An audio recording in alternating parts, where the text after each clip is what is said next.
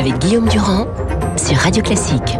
Deux esprits libres, Laurence Nardon. Bonjour Laurence, vous signez les États-Unis de Trump en 100 questions. Excellentes éditions. Taillandier, spécialiste des États-Unis. Bonjour, Bonjour. et bienvenue. Christine O'Krent signe Le Prince Mystère de l'Arabie. Mohamed Ben Salman, Les Mirages d'un pouvoir absolu. Euh, C'est chez Robert Laffont. Bonjour à vous et bienvenue. Bonjour. aussi. Commençons par les États-Unis. Est-ce que d'une certaine manière symbolique, la première d'entre vous qui prend la parole a gagné, Trump est responsable, Laurence, de ce qui se passe, c'est-à-dire de ces colis piégés qui sont partis Euh, oui et non, en fait. Je pense que la dégradation du discours politique, l'agressivité euh, euh, dans la sphère publique aux États-Unis, elle, elle, est plus ancienne que Trump. C'est quand même une dégradation à laquelle on assiste depuis depuis l'arrivée des, nombreux sites internet qui ont beaucoup polarisé l'opinion. Donc on peut dater ça des années 2000. Et d'ailleurs, c'est parce que le discours politique s'est autant dégradé que Trump a été élu. Donc il est une cause euh, de, Mm. de, de cette euh, On évolution. le sent cette nuit très embarrassé.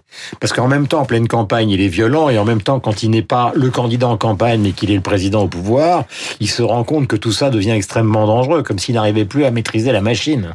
Oui, il y a quelque chose de l'emballement qui, se- qui, qui se produit. euh, et, et effectivement, le président en campagne, il est à la fois juge et parti, c'est-à-dire qu'il doit euh, euh, être présidentiel, ce qui est vraiment très difficile pour Trump dans toutes les situations.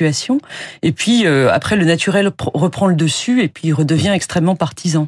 Euh, Christine, euh, vous avez souvent été lors de cette campagne américaine. Là, il s'agit vraiment du clivage des médias aux États-Unis. C'est vrai que, que c'est clairement, il y a une presse qui est, par exemple, prenons un exemple, hein, qui est totalement anti-Trump CNN et une presse qui est totalement pour Trump Fox News. Et là, du coup, colis piégé à CNN. Finalement, euh, ça a toujours existé cette dualité, mais à ce point-là, jamais. À ce point-là, jamais, parce qu'il n'y a jamais eu un président populiste dont le talent, l'instinct qui, lui ont permis de se faire euh, élire à la Maison Blanche consiste précisément à mettre sans arrêt de l'huile sur le feu. Ce président est en campagne. Il adore faire campagne. Qu'est-ce qu'il dit? Il fait applaudir euh, un candidat qui a giflé un journaliste. Il conspue les journalistes. Euh, il, il conspue les démocrates. Il conspue Soros, ce financier Qui milliardaire aussi a reçu une lettre. qui a reçu lui aussi plus qu'une lettre, une, une, une bombe Ouais, euh, un artisane, colis piégé, enfin, oui. un colis piégé. Donc, euh, il- sans arrêt, il, il ajoute euh, à ce qu'il faut bien appeler, je crois que l'on mésestime, vu d'ici, la, la gravité de, de ce climat, il y a une forme de, de guerre civile des mots. C'est-à-dire que, que la, la, la, le débat public américain est complètement fracturé et que les gens, selon le, le camp auquel ils appartiennent, ne parlent pas à l'autre camp, ils l'injurient. Il y a véritablement un niveau de haine. Alors, le rôle des médias, bien sûr, vous avez Fox News d'un côté, pro-Trump, on meurt, Et puis la presse new-yorkaise, et les grandes MSNBC, qui plus encore que CNN, qui est moins regardée aux États-Unis que MSNBC, qui est la chaîne, alors complètement démocrate. Et d'ailleurs, quand on voit euh, évidemment la liste des, des récipiendaires, et c'est probablement pas fini, euh, de ces de ces Ouais, Madame piégés, ce sont tous les gens qui sont quand même injuriés du matin au soir par les candidats en campagne, à commencer par Monsieur Trump. Il faut quand même se souvenir que pendant la campagne présidentielle, euh, il disait à propos d'Hillary Clinton, il faut la pendre. Et ses militants avaient euh, des, des figurines euh, d'Hillary en combinaison orange des condamnés à mort euh, américains euh, pendus au bout d'une corde. C'est très très. Nous avons droit à quelques gesticulations verbales euh, de, de, de quelques personnages politiques dans notre microcosme, mais la violence, la virulence de ce qui se passe aux États-Unis, Laurence Nardon le sait mieux que moi, c'est à mon sens, je n'ai jamais vu ni entendu ça. Euh, justement, dans les 100 questions que vous posez, auxquelles vous répondez, évidemment, Laurence Nardon, il y en a une qui, qui sera la mienne ce matin. Est-ce que ces élections de mi-mandat, Trump va les gagner? Et je suis un peu Euh, brutal au monde oui, raffinés, mais au fond, c'est une question. Est-ce que cette stratégie possible. est la bonne? Oui, c'est possible parce qu'en fait, Trump, euh, euh, il a tenu ses promesses vis-à-vis de son électorat, aussi bien l'électorat populiste dans ses politiques anti-migratoires et anti-libre-échange que l'électorat conservateur, l'autre partie de l'électorat de Trump, euh, vis-à-vis duquel il a également euh, tenu ses promesses en nommant des juges très conservateurs à la Cour suprême et ailleurs. Il a tenu ses promesses, donc ces gens vont revoter pour lui. Et de l'autre côté, du côté des démocrates, il y a quand même euh, un, euh, j'ai le sentiment, même s'ils annoncent euh, une grande victoire, un raz-de-marée à la Chambre des représentants. Euh, on peut, enfin, il faut attendre de voir ce qui va se passer, mais c'est pas certain que ça se produise. Ils sont pas très qui sortent pour l'instant de, de, comment peut-on dire, de l'ensemble des démocrates pour affronter Trump, parce qu'il y a une personnalisation de la vie politique aux États-Unis qui est telle qu'une victoire, c'est un homme ou une femme. Ça, ce serait pour les présidentielles en 2020. Effectivement, il y a personne. Et même là, pour les pour les législatives de, de, du 6 novembre, ils sont très désorganisés sur plusieurs lignes idéologiques inconciliables. Et du coup, euh, on voit pas très bien comment ils pourraient euh, faire mouvement.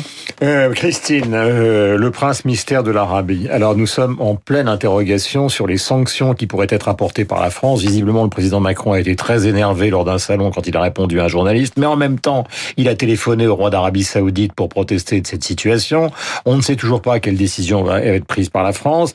Et c'est vrai que le titre de votre livre, Le prince mystère de l'Arabie, est pour nous, qui ne connaissons moins bien le dossier, une interrogation absolue. Au fond, on s'est dit, le modernisateur d'un des pays les plus importants, euh, qui est l'Arabie Saoudite. Et puis euh, ce modernisateur apparaît peut-être euh, petit à petit comme une sorte de tyran, voire même un assassin. Donc, quelle est la vérité de l'enquête que vous avez menée? Mais elle est, elle est double et elle correspond très exactement à votre vocabulaire. C'est un réformateur, mais par rapport au canon d'une société entièrement figée, ankylosée, asphyxiée euh, depuis des dizaines et des dizaines d'années euh, par un code religieux atroce et épouvantable, et d'abord pour les femmes. Et c'est aussi euh, un tyran. Parce que nous avons... Le tyran du Ritz-Carlton, le tyran... D'accord, mais nous avons, nous, toujours l'habitude, et ça nous a valu quelques erreurs, notamment vis-à-vis de la Chine, hmm. de penser que dès qu'il y a réforme, il y a création d'un espace politique et création de liberté. Nous avons raison d'avoir cette ambition. Hmm. Mais, hélas, elle ne correspond en rien aux critères d'analyse, de comportement dans toutes sortes de parties du monde, à commencer bien évidemment par le monde arabe. Mmh. Et singulièrement en Arabie saoudite, l'innovation, et on a eu raison d'applaudir, ça a été de voir ce jeune prince qui, apparaissant après une succession de rois kakoshim qui se passaient le pouvoir de frère en frère, un, un, un, jeune homme en faveur duquel son père, le roi Salman actuel, 82 ans, c'est à lui, c'est à lui qu'a téléphoné Emmanuel Macron hier soir. Oui, parce que il, continue d'incarner euh, la, la, légitimité euh, euh, supérieure du pouvoir. Néanmoins, ce jeune prince, dans les opérations du Ritz-Carlton de l'an dernier, réussit à faire absolument le vide autour de lui, concentre tous les pouvoirs, mate les princes, ses cousins, la même génération, qui auraient pu mhm. entraver son ascension, et en même temps, c'est un garçon qui n'a aucune expérience de rien.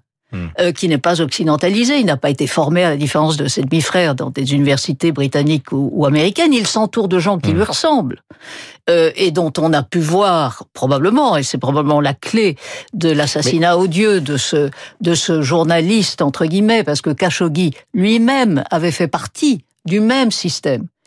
Il, avait été le, proche conseiller de l'un des princes, patron des services de renseignement saoudiens.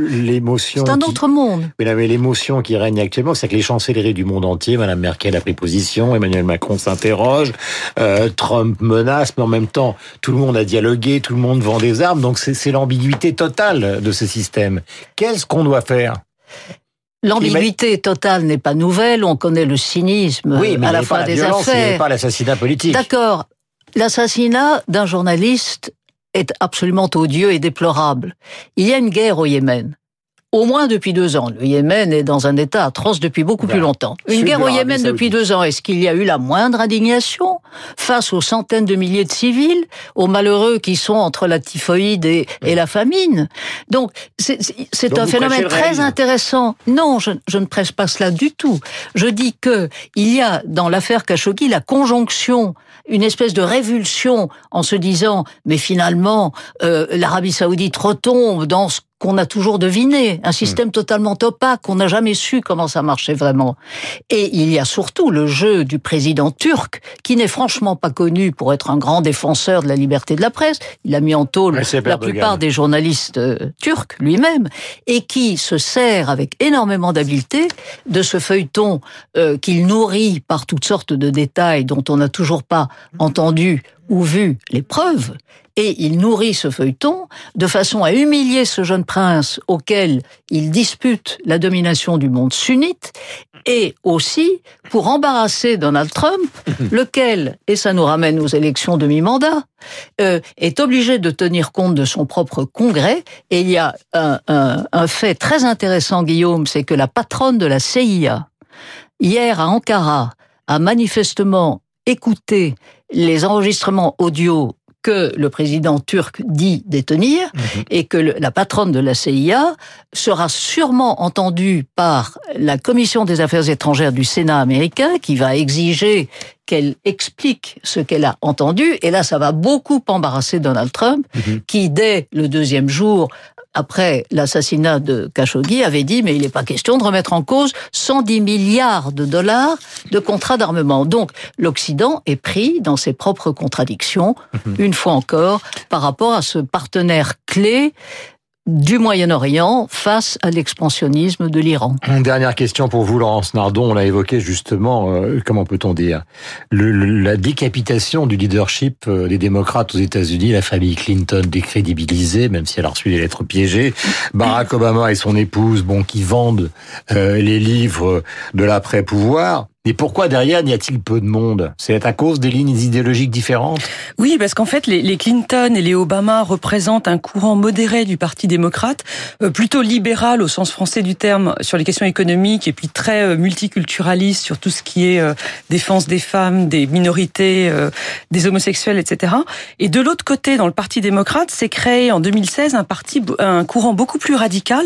Vous vous souvenez de Bernie Sanders? Mhm, C'était celui-là. C'est un courant qui est dans le contexte américain euh, très très à gauche, hein, défendant euh, et défendant lui aussi la fin du libre échange, la remise en place des classes moyennes, etc.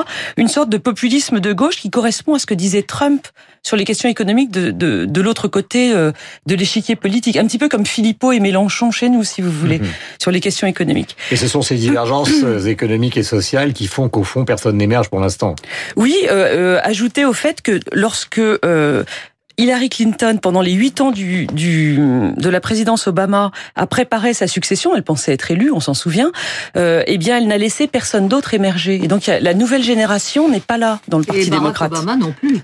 Barack Obama euh, avait sa responsabilité aussi, effectivement. Les États-Unis de Trump, Laurence Nardon, sans question, il faut lire ces deux livres, c'est aux éditions Taillandier. Christine Ockrent, vous entendrez parler d'ailleurs d'un autre prince, euh, donc du monde arabe, qui s'appelle MBZ et qui a joué un rôle très important dans la formation donc euh, de Mohamed Belsaman. En un mot, qui est-il? C'est l'émir d'Abu Dhabi euh, qui a qui expliqué... aussi est un violent. Hein. Euh, qui est son allié dans la guerre au Yémen et qui a expliqué au jeune prince que le meilleur modèle c'était celui de Singapour, c'est-à-dire l'enrichissement et aucune liberté d'expression. Et MBS et MBZ se sont dit ensuite que le meilleur modèle aujourd'hui, c'est probablement le président chinois. Voilà, c'est-à-dire la dictature et la liberté économique. Le livre est chez Robert Laffont. Tout à l'heure, nous parlions de l'anniversaire de Picasso, qui est né le 25 octobre 1880. Il faut toujours terminer avec une note qui a un rapport avec la culture sur Radio Classique. Voici ce que disait donc Picasso en 1966 lorsqu'on lui demandait quelle toile il garderait. C'était quelques années avant sa disparition en 1973. Si vous deviez choisir vous-même l'époque, la peinture, la toile qui devrait vous survivre Quelle serait cette période? pas, c'est difficile. C'est fait avec des intentions tellement du moment, de l'époque et de l'état dans lequel tout le monde et moi nous nous trouvons, que c'est très difficile. Au moment de Guernica, j'ai fait Guernica, n'est-ce pas? C'était une grande catastrophe, même le commencement de beaucoup d'autres que nous avons suivis, n'est-ce pas? Mais enfin, c'est comme ça. Voilà Picasso, rappelons que Paris est la capitale mondiale de la peinture actuellement, exposition Picasso, Basquiat, Miro, Caravage. Et c'est l'occasion de rendre hommage à Jacques Monory, un grand peintre français un peu silencieux, disparu. Obsèque hier au Père Lachaise, c'est l'homme des tableaux bleus, bleus comme la mélancolie. Il avait peint des opéras glacés, des fameux meurtres. Euh, Jacques Monory qui manque beaucoup à tous ceux qui aiment la peinture française et dont Beaubourg a eu le bon goût de ne jamais faire une rétrospective, ce qui est une honte absolue. 8h57.